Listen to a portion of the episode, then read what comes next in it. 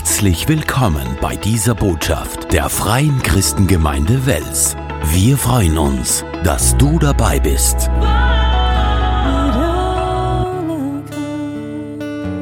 Halleluja. Gott ist gut, Amen. Preis den Herrn. Halleluja, Jesus, wir lieben dich so sehr. Wir sind so dankbar für deine Gegenwart hier. Und Herr, wir vertrauen dir wirklich, wir gehören dir wirklich und wir bitten dich, Herr, dass du heute zu uns sprichst. Wir öffnen unsere Herzen ganz weit. Komm und wirke du in unserer Mitte. Heiliger Geist, lass dein Feuer wieder neu fallen auf uns, erfülle uns, erquicke uns, stärke uns. Du weißt, was wir brauchen. Und Herr, wir sind da, um zu empfangen von dir. Und wir bitten dich, Herr, um einfach Ohren zu hören, Augen zu sehen. Und wir danken dir, Jesus, für alles, was du für uns bereitet hast heute Vormittag. In Jesu Namen beten wir. Amen. Preis den Herrn. Geht's euch allen gut? Ja, jeder hat wahrscheinlich eine verrückte Geschichte aus den letzten zwei Tagen von wie du irgendwo hingefahren bist oder wie du daheim eingeschneit warst. Und äh, ich mag einfach sagen, danke, dass du heute in die Gemeinde gekommen bist. Vielleicht haben sie einige freischaufeln müssen dafür oder so. Aber es ist echt schön, dass wir gemeinsam den Gottesdienst feiern können miteinander. Ähm, genau, einen schönen Gruß von Pastor Fred und Judy sollen wir ausrichten. Sie sind zu Hause, die waren jetzt nicht so fit die letzten Tage, aber es geht ihnen schon ganz viel besser. Schönen Gruß zum Ausrichten von Ihnen. Und äh, diese Woche war ganz viel los eigentlich in der Gemeinde. Wie euch allen schon aufgefallen ist wahrscheinlich, ist umdekoriert worden. Wir haben jetzt unsere wunderschöne weihnachtliche Dekoration in der Gemeinde. Unser Team hat das mega, mega gut gemacht. Können wir einen großen Applaus geben? Vielen Dank. Vielen Dank, vielen Dank, vielen Dank. Das ist eines von den besten Sachen. Ich liebe Weihnachtsdeko. Das ist so stark. Ähm, für mich, bei uns daheim schaut es gerade ein bisschen aus wie am Nordpol. Also, und nicht nur Nordpol so geografisch, sondern es schaut ein bisschen aus wie in dem Workshop von Santa Claus. Ja. Und äh, ich liebe einfach Weihnachtsdeko und so weiter. Und bei uns ist es so, wir haben so viel Weihnachtsdeko, dass es schon an der Grenze ist zu, zu verrückt. Ja? Also wenn du sehen würdest, wie viel Weihnachtsdeko das wir haben, dann würdest du vielleicht schon denken, die, ich glaube, die haben ein Problem. Und, ähm, aber trotzdem ist es so, aber trotzdem ist es so, immer wenn man vorbeigeht bei Weihnachtsdeko im Geschäft, mir gustet es immer mehr Weihnachtsdeko zum Kaufen. Wenn es glitzert, bin ich voll dabei. Und deswegen... Ähm, haben wir, wir haben heuer irgendwie so die Diskussion gehabt bei uns daheim, äh, wie wir jetzt weihnachtlich dekoriert haben und so, ähm, dass wir nicht mehr Weihnachtszeug kaufen. Diese Regel haben wir schon gebrochen weil wir haben schon wieder neue Lichterketten gekauft. ähm, aber wir haben dann gesagt, alles, was nicht zu Weihnachten passt, wenn wir Pflanzen haben oder Deko haben, was nicht zu Weihnachten passt, unsere Aufgabe dieses Jahr ist, dass wir das wegbringen. Und deswegen, bei uns daheim schaut es aus wie im Nordpol und ich liebe das. Also, das alles gesagt, um zu sagen, danke Deko-Team, ich finde das super. Und äh, wir haben dieses Wochenende äh, äh, Raymer Weihnachtsbankett gehabt. Äh, wie viele von euch waren dabei? Raymer Weihnachtsbankett? Yes, war eine coole Zeit. Steve Wildmann hat gepredigt, das war richtig gut. Und ähm, genau, und dann gestern, wo Schneechaos war, haben wir unser riesen Dream Team Brunch gehabt für alle unsere Church-Mitarbeiter. Und das war eine richtig coole Zeit und ich war eigentlich überrascht, wie viele Leute dann doch gekommen sind, weil das Wetter war crazy. Ich bin Du musst ja so, wir haben uns ja so schön anziehen müssen dann als, als Leiterteam mit Schwarz und Weiß und so weiter. Jetzt bin ich da aufdackelt draußen und durch Schnee schaufeln und unser Nachbar versucht uns zu helfen. Die Irene fährt gerade weg mit unserem Auto und wir haben dann anschieben müssen. Und ich so in meinem schönen Gewand versuche mit meinem Nachbarn das zum Anschieben. Und so Anzugsschuhe, so schöne Schuhe, die rutschen Vollgas. Jetzt haben wir einmal angedacht und ich bin im Schnee gelegen. Ja. Aber wir haben eine richtig gute Zeit dann auch gehabt beim Dream Team Brunch. Und ich mag einfach sagen von der Church-Leiterschaft her, wir sind so dankbar für jeden Mitarbeiter. Ihr seid so mega, wir lieben euch, wir sind so dankbar für euch. Und es ist unser Vorrecht, unsere Ehre, dass wir gemeinsam Österreich erfüllen dürfen mit der Erkenntnis der Herrlichkeit Gottes. Amen. Preis den Herrn. So schön, Church Family zu sein für ähm, die kommenden Wochen. Äh, wir sind in, jetzt in der Vorweihnachtszeit, am 17., wie die Irene schon gesagt hat, haben wir unseren Weihnachtsgottesdienst. Und der Weihnachtsgottesdienst wird richtig, richtig cool. Und wir strecken uns aus äh, in der Stadt und in verschiedenen Orten und Weisen, um Werbung zu machen für das Event. Unsere Website fcgwels.at slash Weihnachten ist ganz voll mit lauter so weihnachtliche Inhalte und coole Sachen, wo man Menschen einladen kann zum Gottesdienst, wo Menschen die Message von Weihnachten auch mitbekommen können. Ich mag dich ermutigen, das auch mit Leuten zu teilen, da einen Flyer mitzunehmen. Wir werden in den nächsten Wochen irgendwo im Tippsaal sein und im Welser Amtsblatt und gibt einen Haufen Sachen, die wir machen, äh, machen Aussendungen hier und da. Genau, und ich mag dich einfach ermutigen, da dabei zu sein. Und äh, eine weitere Sache ist, wir haben ähm, ein Zeugnis als Heft ausgedrückt von meinem Dad. Ihr kennt das Zeugnis von meinem Dad, oder? Sie er war Atheist und so weiter. Und eines Tages, als sie Weihnachtslieder gesungen haben, hat der Herr sein Herz berührt. Und wir wissen, wie es dann weitergegangen ist von dort, dass der Herr ihn errettet hat und alle diese Dinge. Und er hat es aufgeschrieben und wir haben das da so als Heft draußen. Und du kannst es dir gerne mitnehmen und jemand schenken, wenn du möchtest. Da auf der Hinterseite ist dann auch wieder Werbung für den Weihnachtsgottesdienst, QR-Code für online dabei zu sein, all diese Dinge. Das wird richtig gut. Puh. Das war jetzt viel zu sagen. Ähm, aber gute Dinge geschehen jetzt gerade in Church. So, seid ready für Gottes Wort? Yes. Hast Bock auf Gottes Wort? Cool. Preis den Herrn. Dann lass uns einsteigen und wir sagen, Vater, wir danken dir für alles, was du heute für uns bereitet hast. Und wir bitten dich, Heiliger Geist, komm und sprich zu uns. Mach Gottes Wort lebendig jetzt, in Jesu Namen. Amen. Ähm, heute ist der erste Advent. Und ähm, Advent bedeutet Ankunft. Ja, das ist, was Advent bedeutet. Die Ankunft des Herrn ist das zentrale Thema in der Weihnachtszeit. Und Advent wird gebraucht für das damalige Kommen Jesu Christi, als er in Bethlehem auf die Welt kam. Und es wird auch gebraucht für die Wiederkunft Jesu Christi. Wenn Jesus wieder zurückkommt, das ist auch Advent. Es bedeutet, Jesus kommt zurück. Es kommt. Es kommt jemand. Ja? Und es ist schön, in diesen Zeiten bewusst mehr Zeit zu nehmen und drüber nachzudenken, was geschehen ist damals, als Jesus das erste Mal gekommen ist. Dass wir vielleicht die Weihnachtsgeschichte ein paar Mal lesen und dass wir die Weihnachtsgeschichte in uns wirken lassen. Weil das, was vor 2000 Jahren in Bethlehem geschehen ist, wir werden in Ewigkeit nur über das staunen. Amen. Dass Jesus gekommen ist, dass Gott Mensch geworden ist. Halleluja.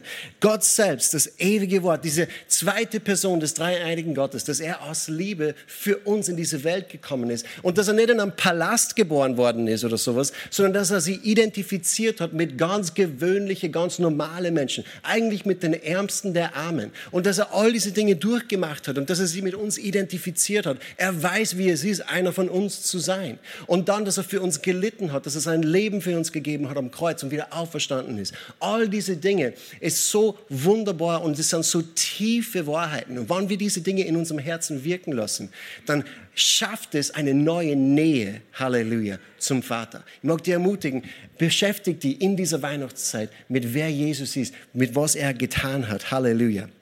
In dem nizäischen Bekenntnis, da wird gesprochen über Jesus und jedes Mal, wenn ich das lese oder sage, dann kriege ich fast der Ganzelhaber. Da, da, da hörst du über, wie herrlich Jesus ist und wie episch das ist, was er gemacht hat. Da heißt es, ich glaube an den Herrn Jesus Christus, Gottes eingeborenen Sohn, aus dem Vater geboren vor aller Zeit, Gott von Gott, Licht vom Licht, wahrer Gott vom wahren Gott, gezeugt, nicht geschaffen, eines Wesens mit dem Vater. Durch ihn ist alles geschaffen für uns Menschen und zu unserem Heil ist er vom Himmel gekommen, hat Fleisch angenommen durch den Heiligen Geist von der Jungfrau Maria und ist Mensch geworden. Er wurde für uns gekreuzigt unter Pontius Pilatus, hat gelitten und ist begraben worden, ist am dritten Tage auferstanden nach der Schrift und aufgefahren in den Himmel. Er sitzt zur Rechten des Vaters und wird wiederkommen in Herrlichkeit, zu richten die Lebenden und die Toten. Und seiner Herrschaft wird kein Ende sein. Amen. Das ist unser König. Er ist herrlich und mächtig, voller Majestät und Pracht. Und ihm gebührt alles Lob und alle Ehre. Amen. Halleluja. Er ist gekommen, er hat uns erlöst und er wird wiederkommen. Halleluja. Der König kommt zurück. Amen. Weißt du, die Adventszeit hat alle möglichen verschiedenen so Formen durchgemacht, verschiedene Gebräuche und so. Damals war es so eigentlich, es hat nicht vier Kerzen gegeben, sondern 24. Und da haben sie jeden Tag haben sie eine Kerze gezündet, ja, angezündet. und äh, dann hat es verschiedene Formen so durchgemacht durch die Kirchengeschichte. Es gibt Kirchen, wo es sechs Adventssonntage gibt. Und bei uns so von der katholischen Kirche her wissen wir, es gibt vier Adventssonntage. Gell? Vier Adventssonntage. Und irgendein Papst hat das einmal beschlossen. Äh, vier Adventssonntage. Und die haben alle eigentlich eine bestimmte Bedeutung, wo man an bestimmte Dinge denkt. Weißt du, an was man denkt beim ersten Adventssonntag? Was glaubst? Man denkt an die Wiederkunft des Herrn.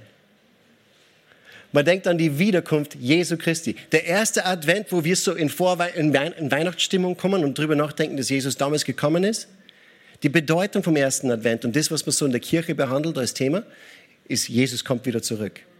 Und über das mag ich auch heute ein bisschen reden. Jesus kommt zurück. Amen. Preis den Herrn. Jesus kommt bald. Und damit es andächtig ist bei uns da, habe ich eine kleine Kerze gefunden. Die Johanna hat mir da geholfen. Wir haben versucht, ein bisschen eine unscheinbare dann zu nehmen. Aber jetzt, ich sage euch an,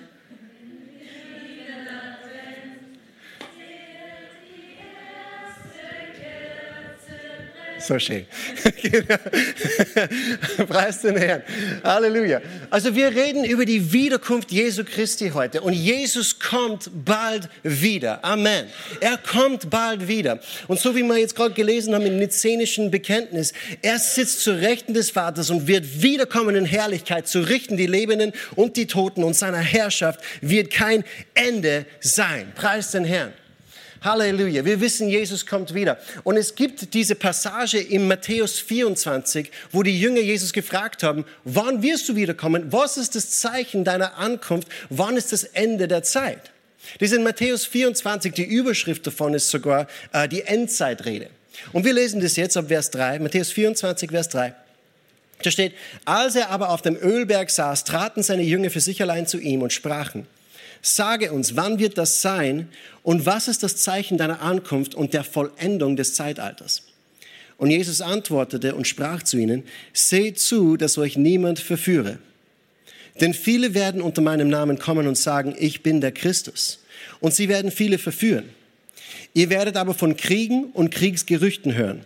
Seht zu, erschreckt nicht, denn es muss geschehen, aber es ist noch nicht das Ende.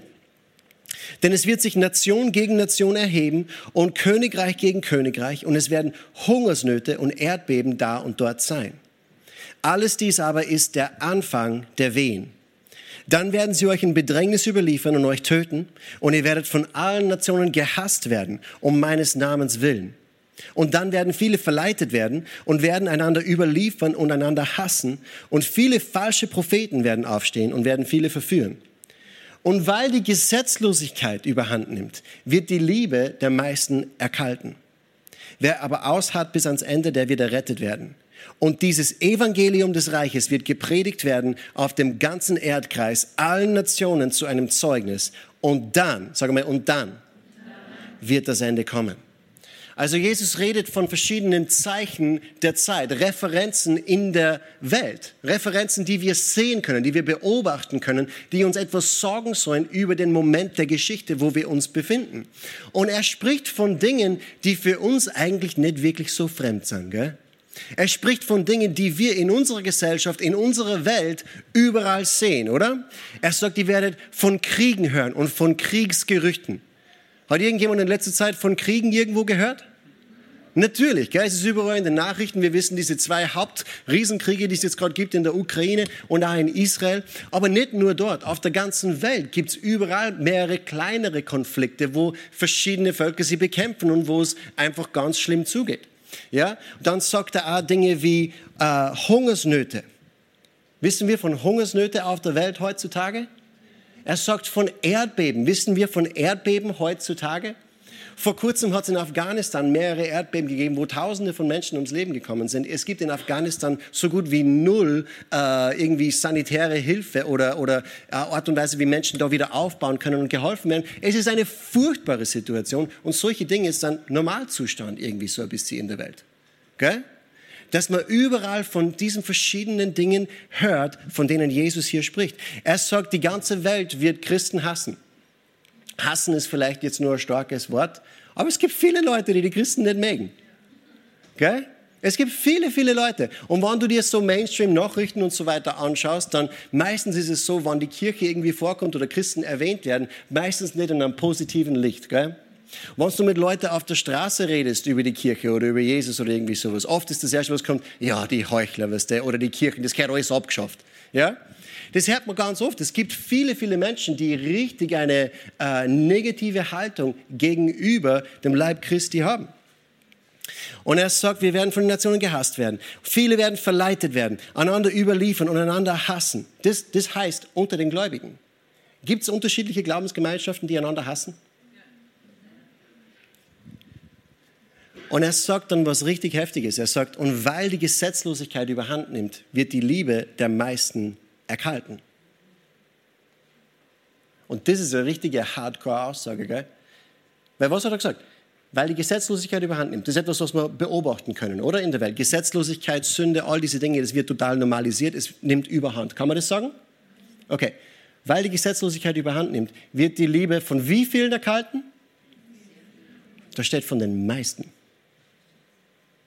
Wird deine Liebe für Jesus erkalten in der Endzeit? Ist eine gute Frage, gell?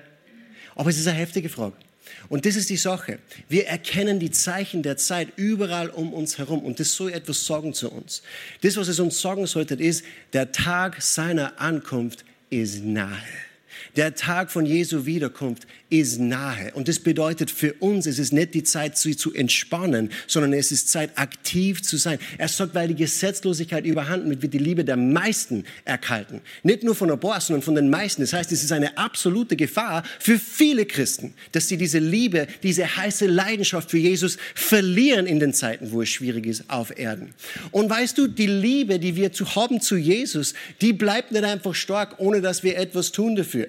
Das ist genauso wie in jeder Beziehung und man weiß es in jeder Ehe. Wenn wir unsere Beziehung nicht pflegen, wenn wir unsere Liebe nicht heiß halten, dann erkaltet sie. So funktioniert es in zwischenmenschlichen Beziehungen. Wir müssen etwas tun dafür, dass diese Liebe heiß bleibt. Halleluja. Wir müssen etwas tun dafür, dass unsere Beziehung zu Jesus eng und nahe bleibt, dass wir uns von ihm entfernen und beginnen auf die Dinge der Welt zu hören und uns anzufreunden mit der Welt, Kompromisse zu schließen mit der Welt, sondern unsere Liebe heiß halten für Jesus, dass wir für ihn brennen und sonst für niemand. Halleluja. Es ist jetzt Zeit, treu zu sein gegenüber dem, wozu er uns berufen hat. Amen. Weil die Zeit ist kurz, die Zeit ist nahe. Jesus kommt wieder.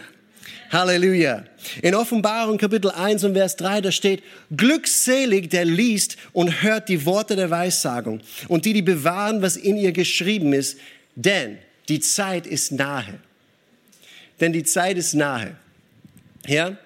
Und das heißt, wenn die Zeit nahe ist, dann sollten wir ihn auch erwarten. Gell? Wir sollten diese Erwartungshaltung in unserem eigenen Herzen auch kultivieren. Jesus kommt wieder. Glückselig die Worte, die dieser, die, glückselig die Leute, die die Worte dieser Weissagung hören und bewahren. Denn die Zeit ist nahe. Ähm, Pastor Hagen ähm, in der Rhema Bible Church in Tulsa, Oklahoma, und ich meine jetzt nicht äh, den, den alten Hagen, sondern der, der jetzt Pastor ist. Ja? Also Kenneth W. Hagen. Der hat vor kurzem in einem Gottesdienst hat er gesagt von einer Erfahrung, die er erlebt hat mit dem Herrn. Das war wie so eine Vision, die er so in seinem Herzen empfangen hat. Und er hat gesprochen über die Endzeit. Gell? Und er hat gesagt, er hat das so gesehen wie so ein riesenlanger Vorhang. Ja? Der geht durch die Geschichte der Zeit. Und ganz am Anfang war der Vorhang ganz ein dichter, dicker Stoff. Gell? Und man hat nicht irgendwie durchsehen können, du hast nicht gewusst, was als nächstes kommt oder was auf der anderen Seite ist. Und er ist dann gegangen durch die Zeit bei diesem Vorhang vorbei und vorbei und vorbei, bis er zu dem heutigen Tag gekommen ist. Und der Vorhang ist immer dünner geworden und dünner geworden und der Stoff ist, ist immer durchsichtiger geworden und durchsichtiger geworden, bis zum heutigen Tag. Und er sagte, du hast durchschauen können wie durch einen Schleier. Du hast ganz genau erkannt, was auf der anderen Seite ist. Und Jesus hat zu ihm gesagt, so nahe sind wir bei der Ankunft des Herrn. Wir haben diese Zeit durchgemacht und du siehst schon auf die andere Seite, was kommt. Du siehst schon, was der nächste Schritt ist. Es ist unmittelbar bevorstehend. So sind wir heute. Die Ankunft des Herrn ist nahe. Preist den Herrn. Halleluja. Wir sollten das Kommen des Herrn erwarten. Und das ist etwas, was nicht immer der Fall ist in christlichen Kirchen. Gell? Weil ich kann eins sagen, die frühe Kirche, die frühe Gemeinde, jeder einzelne Gläubige damals hatte die Erwartung, Jesus kommt wieder in meiner Lebenszeit. Jeder einzelne davon. Das war etwas, was die frühe Gemeinde ausgezeichnet hat. Sie haben erwartet, dass ein König kommen wird. Es hat Kaiser gegeben zu der Zeit, die die Christen verfolgt haben, Nero, Diokletian, all diese verschiedenen Leute. Aber die Christen haben gesagt, es gibt einen König, der kommen wird und der denjenigen absetzen wird und er wird herrschen. Halleluja. Das war das, was sie alle erwartet haben. Und gleichzeitig war es auch so, durch die Kirchengeschichte, in jeder großen Erweckung, die es jemals gegeben hat, haben alle dieselbe Einstellung gehabt. Und man nennt diese Einstellung Parousia. Und Parousia bedeutet das Kommen des Herrn, die Naherwartung des Herrn. Erwartung, dass Jesus kommt, ist etwas, was feurige Christen auszeichnet. Hallo? Die Erwartung, dass Jesus wiederkommt, ist etwas, ist eine Eigenschaft von Menschen, die brennen für den Herrn. Halleluja. Und im Neuen Testament sehen wir ah, diese Erwartungshaltung überall. In jedem Brief von Paulus, in jedem Buch im Neuen Testament ist es überall. Jesus kommt wieder. Jesus kommt wieder. Der Messias kommt wieder. Jesus kommt wieder. In jedem Buch und überall steht es drin. Es stimmt, oder? Es steht überall drinnen. Man sieht diese Erwartungshaltung überall. Halleluja. Und diese Erwartungshaltung ist etwas, was wir in uns kultivieren müssen. Weißt du, wir leben in einem Land, wo wir ganz viel von den furchtbaren Dingen, die auf der Welt geschehen, nicht sehen. Wo wir ganz viele von den furchtbaren Dingen, von denen Jesus hier gesprochen hat vorher in der Endzeitrede, wo wir die nicht am eigenen Leib erfahren. Hast du schon mal Hungersnot erlebt? Und ich meine nicht damit die Zeit zwischen Frühstück und Mittagessen. ja? Oder hast du jemals Krieg erlebt? Hast du jemals das erlebt, dass irgendwie du mitbekommen hast, jeder hasst dich und, und, und, und geht da aus dem Weg einfach nur, weil du gläubig bist? Wir leben in einem Land, wo wir absolute Sicherheit haben und wo wir absolut gesegnet sind. Und weil wir so reich beschenkt sind in Österreich, kann das manchmal vielleicht dazu führen, dass wir uns ein bisschen entspannen dass wir uns ein bisschen entspannen, während die Welt um uns herum verloren geht. Und ich sage ganz bewusst verloren geht. Weil dieses Leben hier ist kurz und es gibt eine Ewigkeit nach diesem Leben. Es gibt einen Himmel zu gewinnen und es gibt eine Hölle zu vermeiden. Und der einzige Weg zum Vater ist durch Jesus Christus und nur durch ihn allein. Und jeder, der ohne Jesus Christus in die Ewigkeit geht, hat keine Chance mehr. Das bedeutet, es ist nicht die Zeit für die Kirche, sie zu entspannen, auch wenn wir gesegnet sind, auch wenn es uns gut geht, auch wenn wir Sicherheit haben. Weißt du, manchmal ist es so, du hörst von den Christen so im Iran oder so, wo du weißt, sie können getötet werden dafür, dass sie Menschen von Jesus erzählen. Ja, und sie sagen, wir wissen, wir können getötet werden dafür, dass wir das Evangelium verkünden. Wir wissen, wir können getötet werden dafür, dass wir Jesus weitergeben oder dass wir eine Bibel haben oder so weiter. Aber wir machen es trotzdem. Und dann sind wir hier so in der westlichen Welt, gell? Und wir sagen, naja, Menschen würden vielleicht irgendwie denken, ich bin ein bisschen komisch und deswegen sage ich es nicht. Hallo. Ich habe gehört von einem Ehepaar, da hat die, ähm, die Frau war aus dem Iran und ihr Mann war Amerikaner und sie sind gezogen, er hat sie im Iran kennengelernt, sie sind gezogen nach Amerika dann ähm, und sie haben miteinander dann in Amerika gelebt eine Zeit lang und nach circa einem Jahr oder sowas hat die Frau aus dem Iran, die gläubig war, hat sie gesagt zu ihrem Mann, ich mag wieder zurück, ich mag wieder zurück in, in den Iran. Und er hat gesagt, warum? Das ist das Allergefährlichste für uns dort. Wir könnten sterben wegen unseres Glaubens.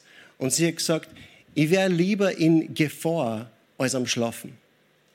Sie hat gesagt, es gibt eine Schläfrigkeit über die Gemeinde in der westlichen Welt, weil es uns so gut geht. Und das ist etwas, liebe Freunde, was wir irgendwie, wir müssen das vermeiden. Wir müssen uns selbst immer wieder wachrütteln. Wir müssen uns selbst immer wieder daran erinnern. Die Zeit ist kurz, die Zeit ist knapp. Jesus kommt wieder. All die Dinge, die wir so machen in unserer Zeit, all unsere Beschäftigungen, unsere Träume, unsere Arbeitsziele, all diese Dinge, das ist wunderbar, schön und gut. Aber alles von dem wird vergehen. Das ist alles, es hat ein Ablaufdatum.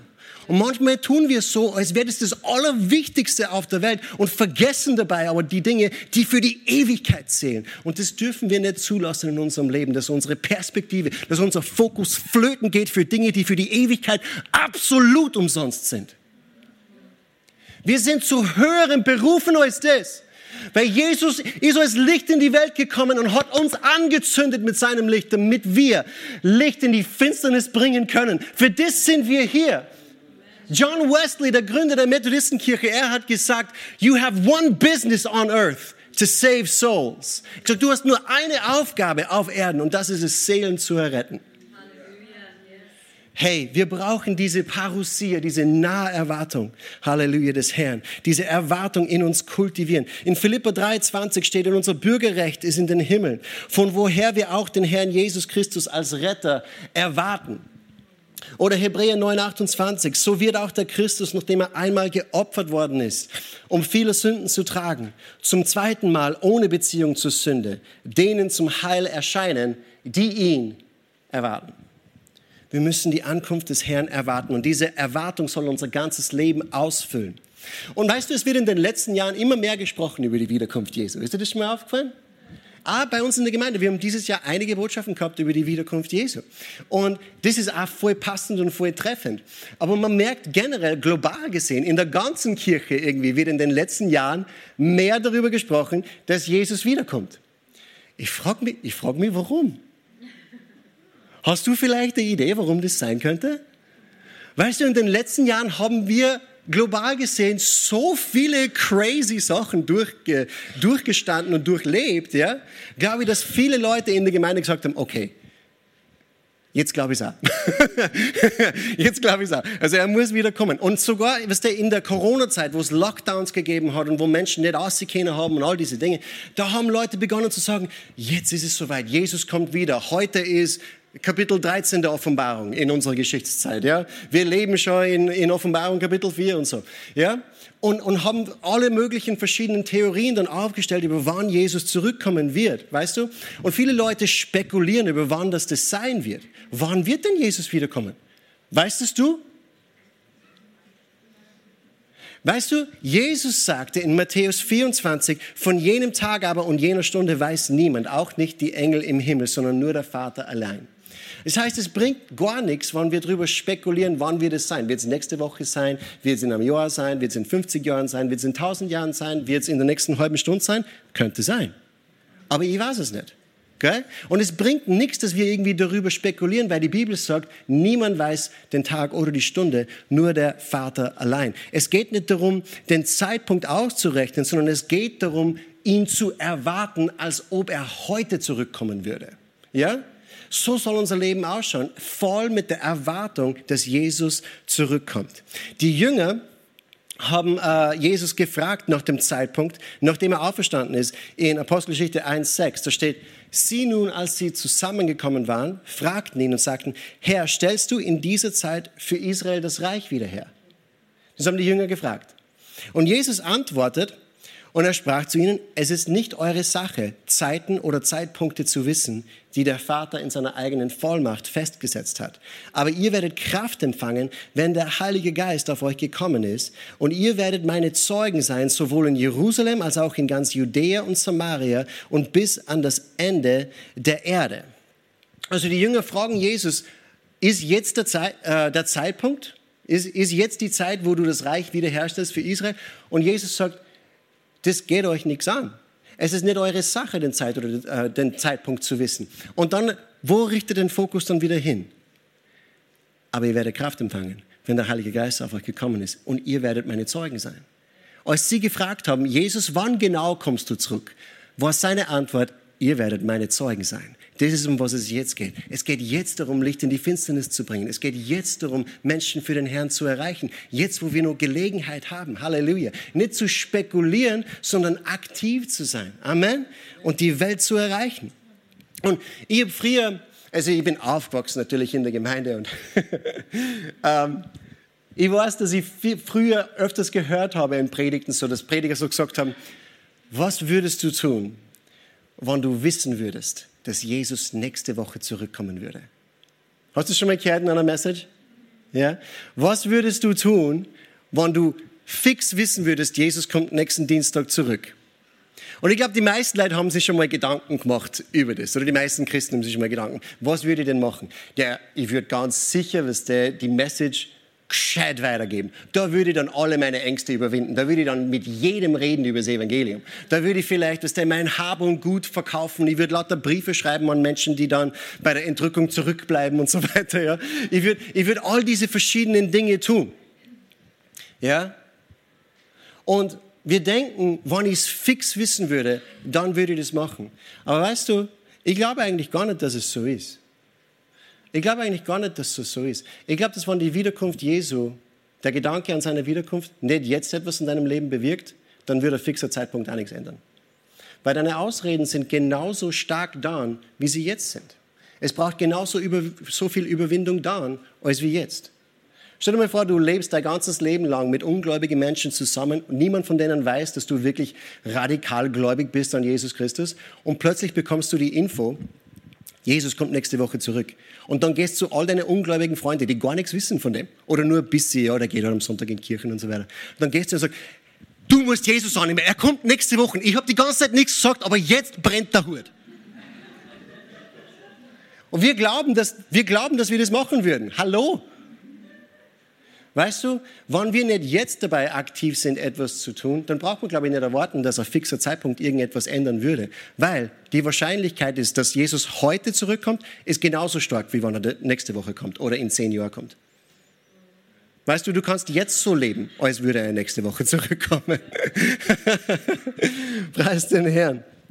Ähm, wir werden nie wissen, wann er zurückkommt, aber wir wissen, äh, dass er bald kommt. Und deswegen sollten wir unser Leben so leben, als wäre es jetzt die Zeit, um Menschen zu erreichen. Halleluja. In Matthäus 16, 1 bis 3, da steht, die Pharisäer und die Sadduzäer kamen herbei, um ihn, zu, um ihn zu versuchen. Und sie baten ihn, er möge ihnen ein Zeichen aus dem Himmel geben. Und er antwortete und sprach zu ihnen, wenn es Abend geworden ist, so sagt ihr heiteres Wetter, denn der Himmel ist feuerrot. Und frühmorgens, heute stürmisches Wetter, denn der Himmel ist feuerrot und trübe. Das Aussehen des Himmels wisst ihr zwar zu beurteilen, aber die Zeichen der Zeit könnt ihr nicht beurteilen. Das sagt Jesus zu ihnen. Also die Pharisäer und die Sadduzäer, die religiösen Leute, sie kommen zu Jesus, gib uns ein Zeichen aus dem Himmel. So wie wir, wenn wir sagen würden, Jesus, wir wollen den genauen Zeitpunkt wissen. Ja? Gib uns ein Zeichen aus dem Himmel.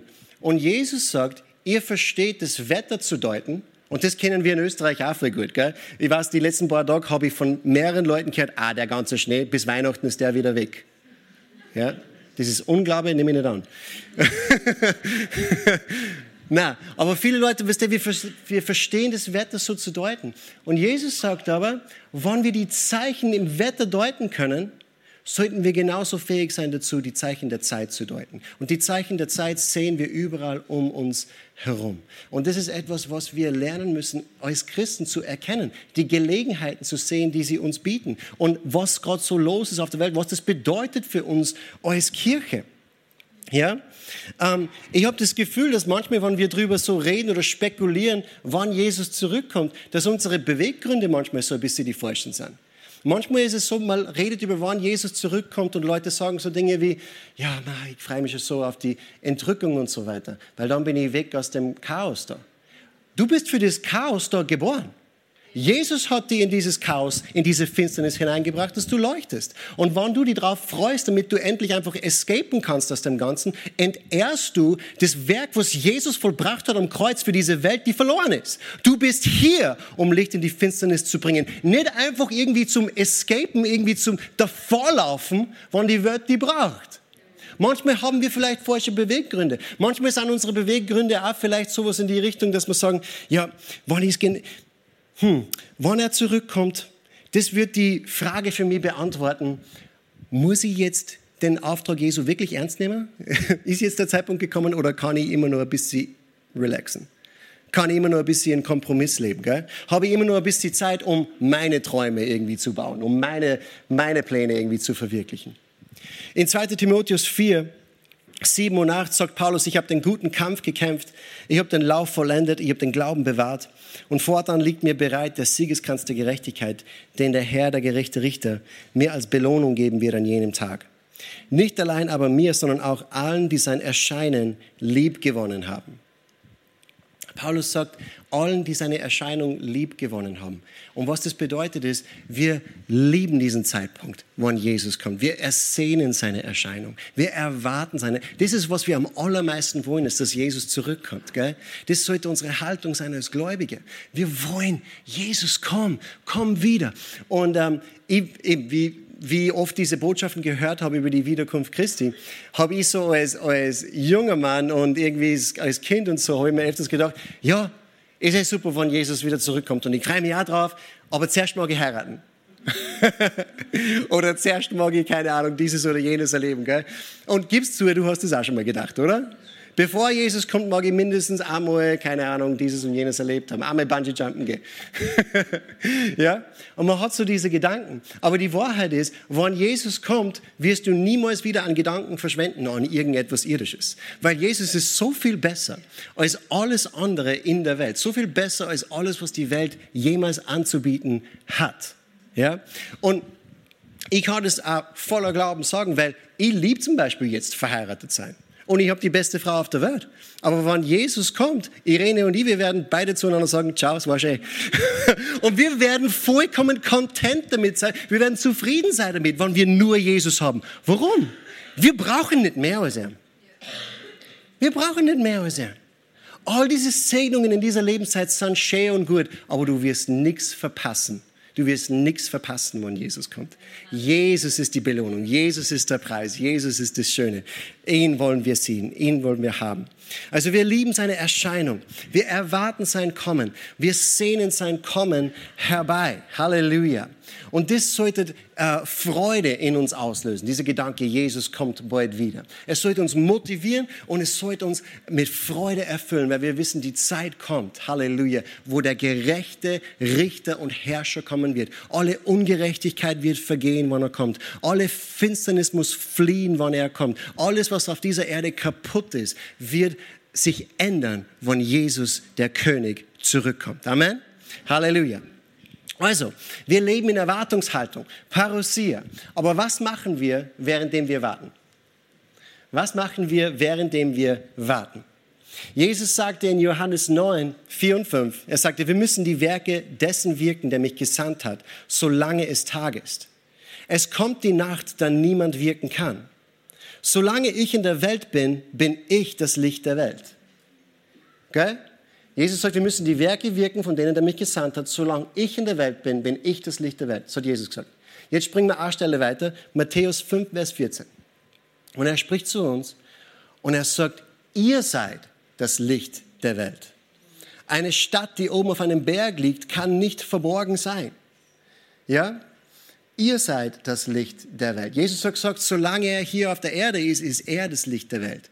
Aber jetzt, wo Jesus im Himmel sitzt zu Rechten des Vaters und wir sein Kommen erwarten, wer ist jetzt das Licht der Welt? Wir sind das Licht der Welt und wir sind die Einzigen, ja, die Licht in die Finsternis bringen können um uns herum. Die Welt braucht dies so dringend. Und die Bibel sagt, du bist das Licht der Welt. Eine Stadt, die oben auf einem Berg liegt, kann nicht verborgen sein. Wenn du in die Ferne schaust und du siehst einen Berg und drauf eine Stadt, du wirst es nicht irgendwie übersehen können, weil es strahlt, es leuchtet hell. Du erkennst, da ist etwas. Und so bist du für die Welt. So möchte Gott dich einsetzen für die Welt. Ein hell, äh, ein hell leuchtender, ähm, äh, ein, ein Leuchtturm für die Welt. Ja? Dass sie, die Licht in die, äh, dass sie das Licht in der Finsternis erkennen. Und diese nahe Erwartung sollte uns auch motivieren, unser Leben 100% für Jesus zu leben. Und ohne Kompromisse, dass wir nicht schlafen, sondern dass wir aktiv sind. In 1. Äh, Johannes 2,28, da steht, nun Kinder, bleibt in ihm, damit wir, wenn er geoffenbart werden wird, Freimütigkeit haben und nicht vor ihm beschämt werden bei seiner Ankunft. Was bedeutet das? Er sagt, wir sollen in ihm bleiben, damit wir bei seiner Ankunft, wann Jesus kommt, dass wir nicht beschämt werden bei seiner Ankunft, sondern Freimütigkeit haben. Ich habe mal so ein Tattoo gesehen, da ist gestanden, Jesus is coming, look busy. Hast du schon mal gesehen? Jesus is coming, look busy. Das heißt, Jesus kommt, schau beschäftigt aus. Ja? Oder schau aus, als wärst du beschäftigt. Ja? Aber so will man nicht sein, sondern tatsächlich aktiv in dem Werk des Herrn.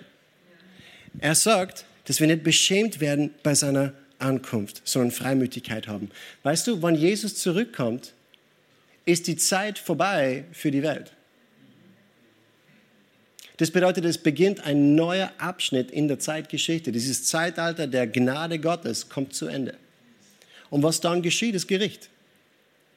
Und Gericht wird diese Welt hart treffen. Und es wird eine Zeit lang so dahin gehen und dann wird der König zurückkommen für dieses tausendjährige Reich und er wird herrschen in Ewigkeit. Diese Zeit kommt. Aber an dem Tag bei der Wiederkunft des Herrn ist dieses Gnadenzeitalter vorbei. Das bedeutet, unsere Zeit jetzt als Gemeinde ist begrenzt. Unsere Zeit jetzt als Kirche hat ein Ablaufdatum und jetzt gerade haben wir eine Gelegenheit, um die Welt zu erreichen. Und ich weiß, dass wir alle von Herzen her wollen, dass unsere Freunde, dass unsere Arbeitskollegen, dass unsere ungläubige Familie, dass sie erreicht werden mit dem Evangelium, dass sie errettet werden. Ihr kennt vielleicht die, äh, äh, den Film Schindlers Liste, oder? Schindlers Liste. Und zum Schluss vom Film, er hat so viele äh, Juden aus dem KZ befreien können. Ja? Und zum Schluss vom Film aber gibt es diese Szene, wo sie, wo sie ihm Danke sagen.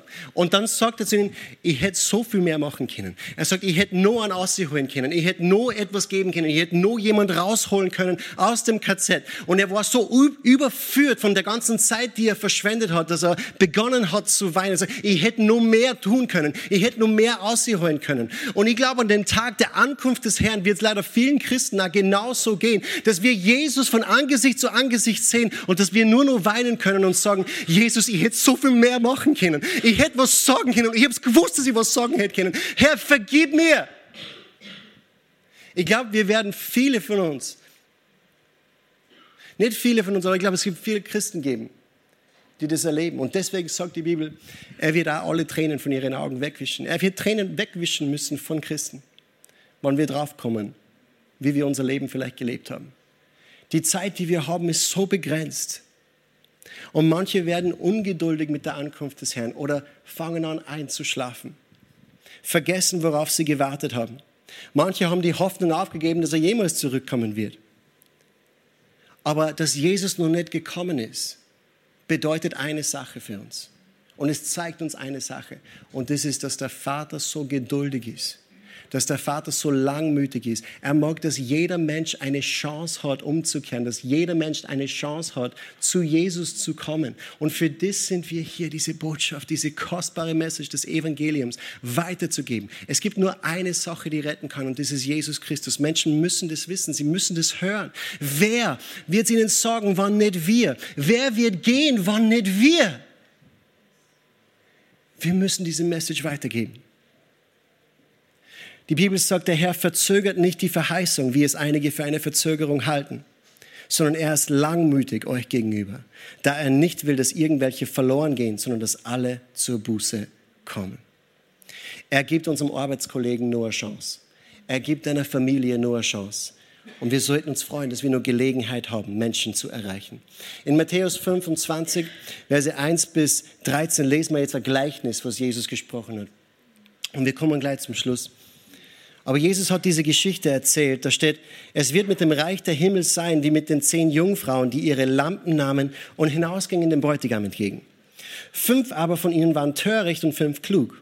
Denn die Törichten nahmen ihre Lampen und nahmen kein Öl mit sich. Die Klugen aber nahmen Öl in ihren Gefäßen samt ihren Lampen. Als aber der Bräutigam auf sich warten ließ, wurden sie alle schläfrig und schliefen ein. Um Mitternacht aber entstand ein Geschrei. Siehe, der Bräutigam geht hinaus ihm entgegen. Da standen alle jene Jungfrauen auf und schmückten ihre Lampen. Die Törichten aber sprachen zu den Klugen, gebt uns von eurem Öl, denn unsere Lampen erlöschen. Die Klugen aber antworteten und sagten, nein, damit es nicht etwa für uns und euch nicht ausreiche. Geht lieber hin zu den Verkäufern und kauft für euch selbst. Als sie aber hingingen zu kaufen, kam der Bräutigam. Und die bereit waren, gingen mit ihm hinein zur Hochzeit und die, die Tür wurde verschlossen. Später aber kommen auch die übrigen Jungfrauen und sagen, Herr, Herr, öffne uns. Er aber antwortete und sprach, wahrlich, ich sage euch, ich kenne euch nicht. So wacht nun, denn ihr wisst weder den Tag noch die Stunde. Es ist interessant, wie Jesus diese Geschichte abschließt. Gell?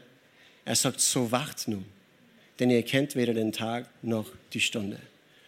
Unsere Aufgabe jetzt gerade momentan, währenddem wir die Welt erreichen, ist es, dass wir wachen, unsere Augen offen halten und die Erwartung des Herrn, äh, die, die Ankunft des Herrn erwarten.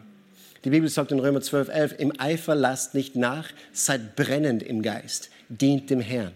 Seid brennend im Geist. Halleluja. Wir kaufen die Zeit aus, weil jeder Tag ist wertvoll. Es hat einen Erweckungsprediger gegeben in Amerika vor 200 Jahren circa. Jonathan Edwards war sein Name. Und der Typ hat mächtige Dinge mit dem Herrn erlebt. Der war ein Evangelist, ist von Dorf zu Dorf, von Stadt zu Stadt gereist, hat das Evangelium dort verkündigt.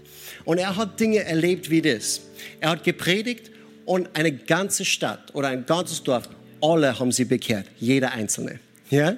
Sie haben in diesen Dörfern, in diesen Städten teilweise Sachen gehabt wie Bars oder Bordelle oder was ist, so Casinos, solche Sachen. Und all diese Dinge, nachdem der mit der Message des Evangeliums durchgefahren ist, haben all diese Dinge geschlossen. Teilweise haben es die Bars dann umfunktioniert in, was das so Manufakturen für Seife. Keiner wollte mehr saufen gehen. Deswegen haben es diese Lokalitäten dann umgewandelt für, für etwas anderes hergenommen. Weißt du, Gott kann so gewaltige Dinge tun, wenn wir bereit sind, ihm zu glauben und für ihn zu gehen. Und Jonathan Edwards, er hat dieses Zitat gemacht. Er hat gesagt, Lord, stamp eternity on my eyeballs. Das heißt, Herr, stempel mir die Ewigkeit auf die Augen. Das bedeutet, dass in all meinen Gelegenheiten, in all den Dingen, die ich tue, dass ich immer die Perspektive der Ewigkeit habe. Dass wenn ich mit jemandem bei der Tankstelle spreche, dass ich die Perspektive der Ewigkeit habe. Ich bin nicht einfach zufällig dort, ich bin da mit Hoffnung, ich bin da mit Rettung, ich bin da mit Jesus für jemand anderen dass ich diese Perspektive der Ewigkeit habe. Wie wir vorher gesagt haben bei dieser Vision von Kenneth Hagen.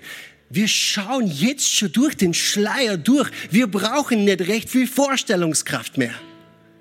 Wir sehen es schon jetzt. Wir sehen es überall. Und deswegen, ich mag uns ermutigen, steh auf und werde Licht, denn dein Licht ist gekommen und die Herrlichkeit des Herrn geht über dir auf. Steh auf und werde Licht. Ich mag dich ermutigen dazu. Halleluja. Einzusteigen für das, was Gott für dich geplant hat. Amen. Halleluja. Nutzt die Zeit, um ein Zeuge für Jesus zu sein. Und du kannst die Message halt so ein bisschen betrachten wie ein kleiner Ölcheck. Die fünf törichten Jungfrauen und die fünf gescheiten Jungfrauen, der einzige Unterschied war, die einen haben Öl mitgenommen und die anderen nicht. Das heißt, es ist halt ein bisschen ein Ölcheck. Das muss man im Auto auch immer wieder machen. Gell? Und manchmal, wenn wir merken, dass unser Ölstand ein bisschen niedrig ist, was müssen wir dann machen? Wieder auffüllen. Gell? Und es ist so einfach, dass wir unser Öl wieder neu auffüllen. Es ist so einfach, dass wir das machen. Die Bibel sagt in Epheser 5, 18, berauscht euch nicht mit Wein, worin Ausschweifung ist, sondern werdet voller Geist, indem ihr zueinander in Psalmen, Lobliedern und geistlichen Liedern redet und dem Herrn mit eurem Herzen singt und spielt. Währenddem wir den Herrn preisen und anbeten, werden wir voll des Geistes. Das Öl des Heiligen Geistes kommt und es erfüllt uns wieder neu. Und wenn wir voll des Geistes sind, weißt du, was wir bekommen? Kraft. Kraft, um ein Zeuge für Jesus zu sein. Amen. Du brauchst nicht viel, um Mut zu bekommen, um Kraft zu bekommen, das zu tun, was Jesus dir beauftragt hat zu tun. Amen. Also wenn du Öl brauchst, ist es easy wieder nachzufüllen. Das werden wir jetzt machen. Ne? Stehen wir auf miteinander. Praise God. Halleluja. Danke, Jesus. Halleluja. Preis den Herrn. Hey, ich hoffe, die Message hat dich ermutigt.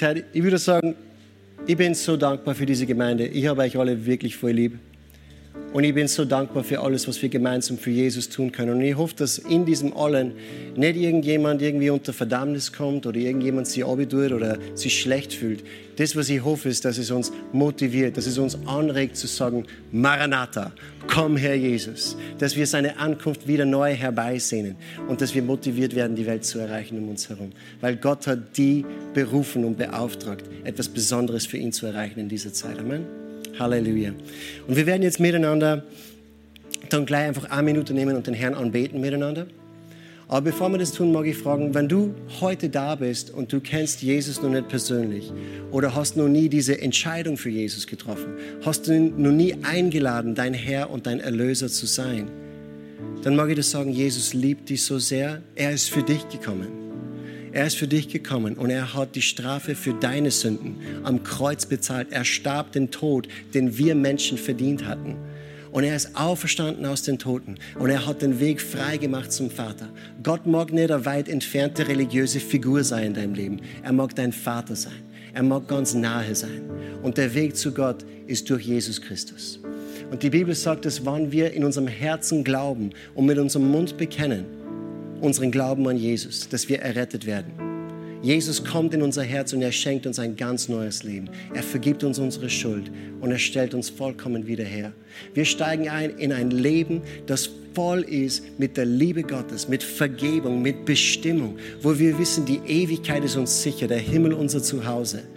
Halleluja. Und das ist, was Gott für dich haben möchte. Nähe zwischen dir und ihm. Es gibt nichts, was dich abhalten kann. Und wir werden jetzt gemeinsam beten miteinander. Ich mag uns alle bitten, vielleicht kurz unsere Augen zu schließen. Und ich mag die ganz persönlich fragen. Wo bist du in deinem Glauben an Jesus? Hast du ihn schon mal eingeladen, dein Erlöser zu sein, dein Retter zu sein? Wenn nicht, und du weißt, du brauchst Jesus in deinem Leben, dann Halleluja ist heute die Gelegenheit. Heute die Gelegenheit zu beten und heute die Gelegenheit, deinen Glauben zu bekennen und heute die Gelegenheit, Jesus zu empfangen. Er ist hier und er hört dein Gebet. Und wir werden jetzt gleich miteinander beten und wir werden Jesus bitten, jedes Herz, das ihn haben möchte, zu bewohnen. Aber ich mag, bevor wir das tun, mag ich wissen, für wen ich beten darf. Und deswegen frage ich dich nochmal, wenn du da bist und du sagst, Josh, ich brauche Jesus in meinem Leben. Ich weiß, ich brauche ihn. Oder ich weiß, ich muss zurückkommen zum Herrn. Ich habe lange für mich selber gelebt und ich mag jetzt das ändern und wieder neu zu Jesus zurückkehren. Wenn du das bist, mag ich dich bitten, sei ganz mutig und erhebe deine Hand, damit ich weiß, für wen ich beten kann. Ich sehe deine Hand. Gott segne dich. Praise God. Ist nur jemand da, der sagt, ich brauche Jesus in meinem Leben. I see you. Bless you. I see you, bless you. Und du da bist und sagst, ich brauche Jesus, Josh, dann erheb deine Hand, ich segne dich. Und lass uns beten miteinander. Halleluja.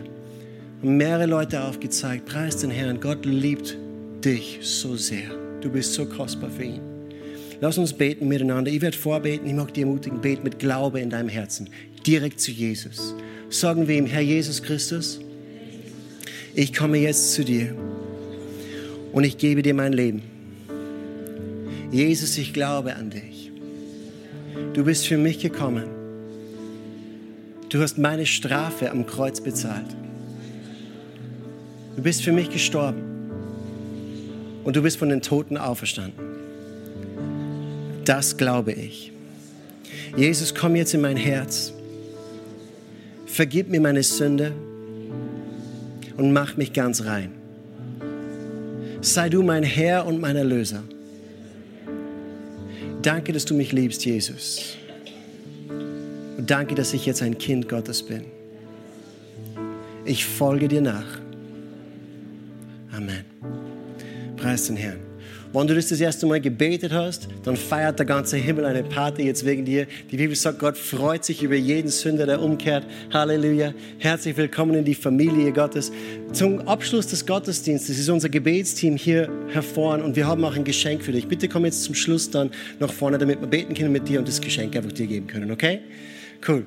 Und für alle von uns jetzt, nehmen wir nur eine Minute. I'm sorry, wir sind ein bisschen spät jetzt heute, aber nehmen wir nur eine Minute, erheben unsere Hände zum Herrn. Schließen wir gemeinsam unsere Augen. Halleluja. Und lass uns jetzt empfangen, weil der Heilige Geist ist hier jetzt und ich mag für die beten. Halleluja. Ich mag für die beten. Erwarte jetzt, dass der Heilige Geist die berühren wird. Wer ist hier jetzt für die, okay?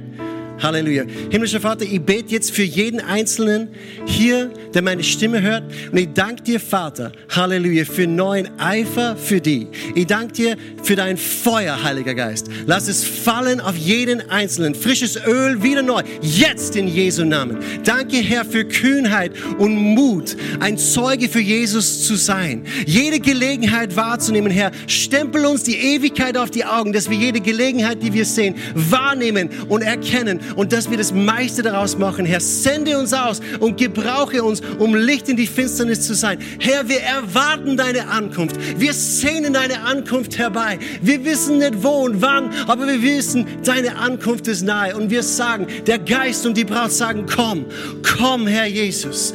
Komm, Herr Jesus. Komm, Herr Jesus. Wir sehnen deine Erscheinung. Und Herr, währenddem wir warten, gehen wir, um die Welt zu erreichen. Ich bete, Vater, für diese Weihnachtszeit, wo Herr Herzen offen sind für die Message. Ich bete, Vater, dass du uns Gelegenheiten gibst, das Evangelium zu predigen. Ich bete, Vater, für die richtigen Worte zur richtigen Zeit, für unsere Familien, Arbeitskollegen, für unsere Freunde, für unsere Menschen in unserem Leben, die die nun nicht kennen. Und ich bitte Herr, dass du uns Gelegenheiten schenkst, Wahrheit in die Lüge reinzusprechen, links Licht in die Finsternis zu bringen. Und ich danke dir, Vater, Halleluja, dass du uns mächtig gebrauchst. Und wir bitten dich, Herr, um eine massive Ernte jetzt zur Weihnachtszeit 2023. 20. Teufel, in Jesu Namen befehlen wir dir, nimm deine Hände weg von diesen Menschen. Nimm deine Hände weg von ihren Augen, lass sie in Ruhe. Und wir bitten die Vater, dass du ihre Herzen erweichst und eröffnest für das Evangelium. Bei jedem Outreach, der kommt, bei jedem Gespräch, den wir haben. Vater, wir danken dir für die Überführungskraft deines Geistes, dass es fließt und wirkt. Lass die Liebe Gottes aus uns herausstrahlen in einer Art und Weise wie nun nie zuvor, dass wir nicht Kirche spielen, sondern die Kirche sind. Wir glauben dir dafür, Herr. Halleluja, dass du uns gebrauchst, um die Menschen, die du liebst, zu erreichen. In Jesu mächtigen Namen. Und wir geben uns hin dafür. Halleluja. Jetzt in dieser Zeit unseren Fokus auf dich zu richten und die Menschen um uns herum hereinzuholen. Wegzuschauen von Dingen, die belanglos sind und die Ewigkeitsperspektive anzunehmen. Vater, wir sagen dir Dank dafür und wir ehren dich, Jesus. Wir lieben dich mit unserem ganzen Herzen. Sei du verherrlicht in uns, an uns und durch uns. Wir beten dir an, Herr. Halleluja. Halleluja. Halleluja. Und jeder, der übereinstimmt, sagt einmal, Amen. Preis den Herrn. Halleluja. Hey, wenn du gleich einen Schritt in diese Richtung machen möchtest, kommendes Wochenende haben wir ein Outreach in Wels um, am 9. Und genau, du kannst dann mit dem Infopunkt fragen, wo die Zeiten sind und so weiter. Aber lass uns die Welt für Jesus erreichen. Amen. Sag mal, Maranatha. Komm, Herr Jesus. Sei gesegnet. Schönen Sonntag. Schön, dass du bei dieser Predigt reingehört hast. Wir hoffen, du wurdest dadurch gestärkt und ermutigt. Besuch uns gerne auch online unter fcgwels.at. Auf unserer Website findest du mehr Informationen zu unserer Kirche, weitere glaubenstärkende Inhalte und Predigten und du kannst persönlich mit uns Kontakt aufnehmen. Wir freuen uns, von dir zu hören. Bis bald und Gottes Segen.